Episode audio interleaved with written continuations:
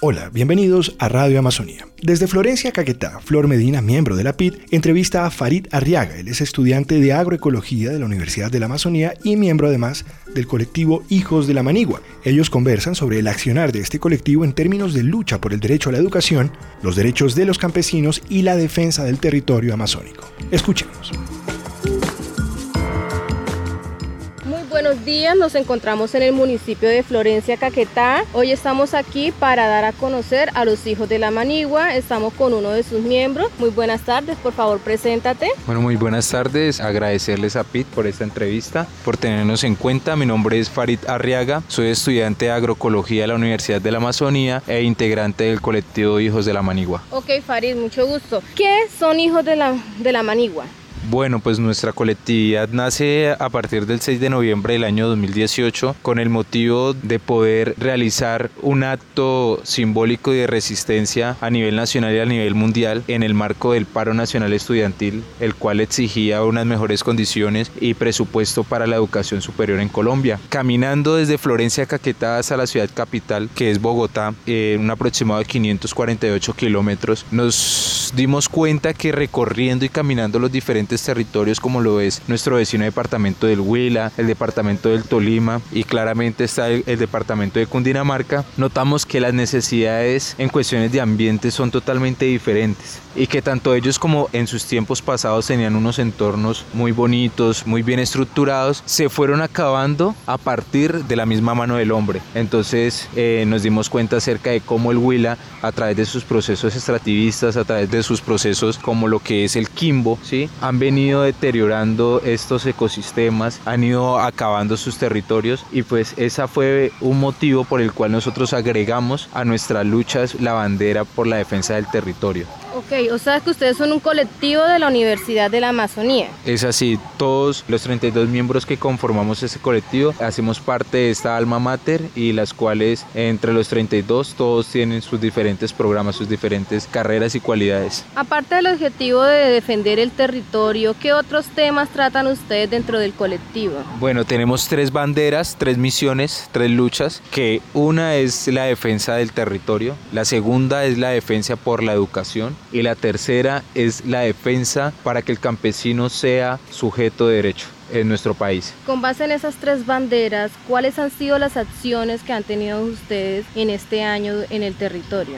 Bueno, pues después de que regresamos de esta caminata de 16 días, llegamos a nuestro territorio con muchos ánimos de emprender acciones a favor de, nuestro territorio, a favor del ambiente, a favor de nuestra manigua, como le denominamos a, la selva, haciendo diferentes acompañamientos de diferentes procesos de los campesinos que tienen que ver con toda esta temática, ¿sí? el atropello de las multinacionales, el, el atropello del mismo gobierno frente a estas personas que pues quieren defender sus terrenos, que quieren conservar este ancestral territorio, pero pues que son atropellados por los intereses mercantilistas y extractivistas y todos estos procesos de globalización que han llevado a que nosotros, un país subdesarrollado como lo es Colombia y una región tan apartada y olvidada como es la Amazonía, pues se ve afectada por este tipo de personas. Bueno, pero cuando ustedes llegan a las comunidades, ustedes son 32 jóvenes estudiantes, ¿qué dice la comunidad o qué actitud toma la comunidad a que vayan unos jóvenes a como tratar de guiarlos y acompañarlos en sus procesos? ¿Cuál ha sido la aceptación por parte de la comunidad en Caquetá? Claro que sí, yo creo que si algo podemos recalcar de nuestro hermoso departamento es que el campesino al darse cuenta que la Universidad de la Amazonía siendo una institución la cual dicta ciertos conocimientos técnicos, teóricos y al saber que nosotros llegamos a sus territorios a apoyarlos, es para ellos un, viento y un aliento de, de más fuerza, de ellos sentirse acompañados, de saber de, de sentirse identificados porque resulta que esos 32 integrantes que corresponden al colectivo, pues todos son foráneos, como le decimos en las universidades de nuestro país. Todos venimos desde allá, desde la finca, desde el corregimiento, de la vereda, del núcleo veredal, de todo eso. Nosotros mismos somos campesinos y nosotros mismos nos denominamos campesinos porque así lo somos. Nuestro departamento es netamente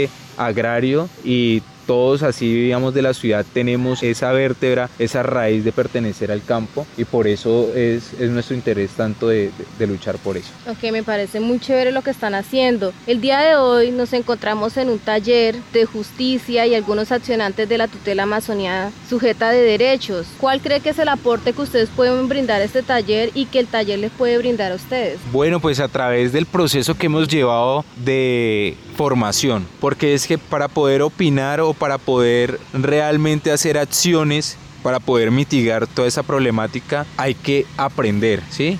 y hay que también desaprender, ¿sí? Desaprender de esos conocimientos occidentales que nos han venido inculcando, como el de denominar bosque a la selva, ¿sí? Que es algo totalmente erróneo, como tratar de hacer comparaciones y similitudes sabiendo que todos los territorios a nivel mundial son diferentes y que las problemáticas varían dependiendo. Estamos en un departamento de 16 municipios y en los 16 municipios son 16 diferencias y son 16 problemas los cuales no, no se conjugan pero sí se alinean sobre una sola problemática. Entonces nos preparamos diariamente gracias a la asesoría del acompañamiento de la profesora Mercedes Mejía que hace parte de la Mesa Departamental por la Defensa del Agua del Territorio, la cual le agradecemos mucho por, por estar pendientes, y a las distintas organizaciones que han estado pendientes de nosotros, que nos han apoyado, que han confiado en nuestro trabajo, que nos llaman, nos invitan también para prepararnos y vinimos aquí a participar de este taller porque queremos conocer más allá de lo que nos traen desde Bogotá por parte del colectivo de justicia. Queremos hablar con los jóvenes que en este momento están recibiendo este taller. Queremos saber qué es lo que ellos piensan de lo que está pasando para así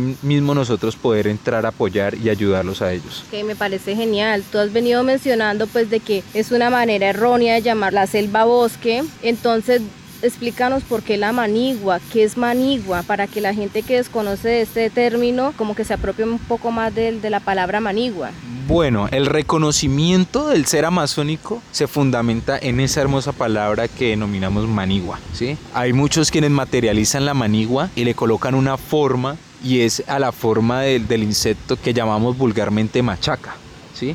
que es un animal extraño, ¿sí? que su cuerpo es algo no muy bien estructurado, pero que tienes unas alas preciosas que al momento de observarlas, pues comienzas como de pronto a entrar en un trasfondo y todo esto. Y así mismo trabaja la manigua. Hemos escuchado muchas historias, también por ejemplo de la bonanza del caucho, ¿sí? de nuestro territorio, cuando venían del resto del país a tratar de sacar el caucho y se mencionaba que las personas que llegaban aquí se enamoraban del resplandor y del color que podemos mirar aquí en nuestro paisaje, porque a diferencia de cualquier parte del país, el trópico refleja en, en los árboles una tonalidad más verde, más pura, más limpia, ¿sí? Y eso comienza a encantar, ¿sí? Como también encantan nuestros afluentes y la pureza de los mismos. Entonces estas personas se enamoraban tanto que querían adentrarse, querían conocer más. Y ese adentrarse producía de que prácticamente era la manigua quien los seducía y se los llevaba. Como también hay muchas historias de, y casos de personas que llegaron a nuestro territorio y se desaparecieron